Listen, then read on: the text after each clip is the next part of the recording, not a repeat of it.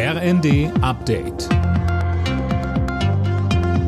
Stündlich neu. Auf den Punkt informiert. Ich bin Nanju Kuhlmann. Guten Tag. Wie kann die Gasversorgung in der EU im Herbst und Winter gesichert werden? Das soll auf einem Sondergipfel besprochen werden, fordert der Chef der Europäischen Volkspartei im EU-Parlament Weber. Mehr von Philipp Rösler. Es brauche Maßnahmen für eine gerechte Gasverteilung, sagte Weber dem Tagesspiegel. Er bringt auch ins Gespräch, dass die Länder das Gas gemeinsam einkaufen, damit die Preise nicht noch weiter durch die Decke gehen.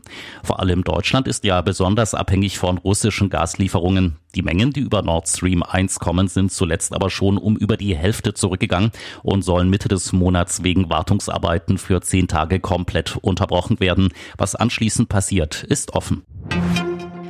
DGB-Chefin Fahimi hat angesichts der hohen Energiepreise ein weiteres Entlastungspaket gefordert. In der Bild am Sonntag schlug sie vor, die Energiepreise für private Haushalte zu deckeln. Außerdem sollte ihrer Meinung nach der CO2-Preis erstmal nicht weiter erhöht werden. Immer wieder versuchen Betrüger mit Anrufen Geld zu erbeuten. Dafür geben sie sich teils auch als Polizisten aus. Ist die Telefonnummer erstmal in die falschen Hände geraten, können die Betroffenen nur noch wenig gegen die Anrufe tun. Die Nummer zu wechseln sollte man sich trotzdem gut überlegen, so Julia Rehberg von der Verbraucherschutzzentrale Hamburg.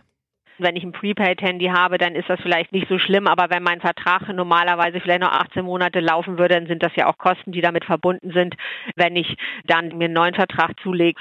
Meistens ist es ja auch so, wenn man sich wenig auf diese Anrufe einlässt, dann ebbt das meistens auch nach einer Weile ab. Das Verbraucherschutzministerium will die Praxis der Vorkasse bei Flugtickets überdenken. Laut Medienberichten soll damit Druck auf die Airlines gemacht werden, die sich häufig Zeit lassen, wenn es um die Rückerstattung bei ersatzlos gestrichenen Flügen geht.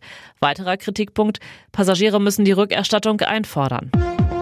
Alle Nachrichten auf rnd.de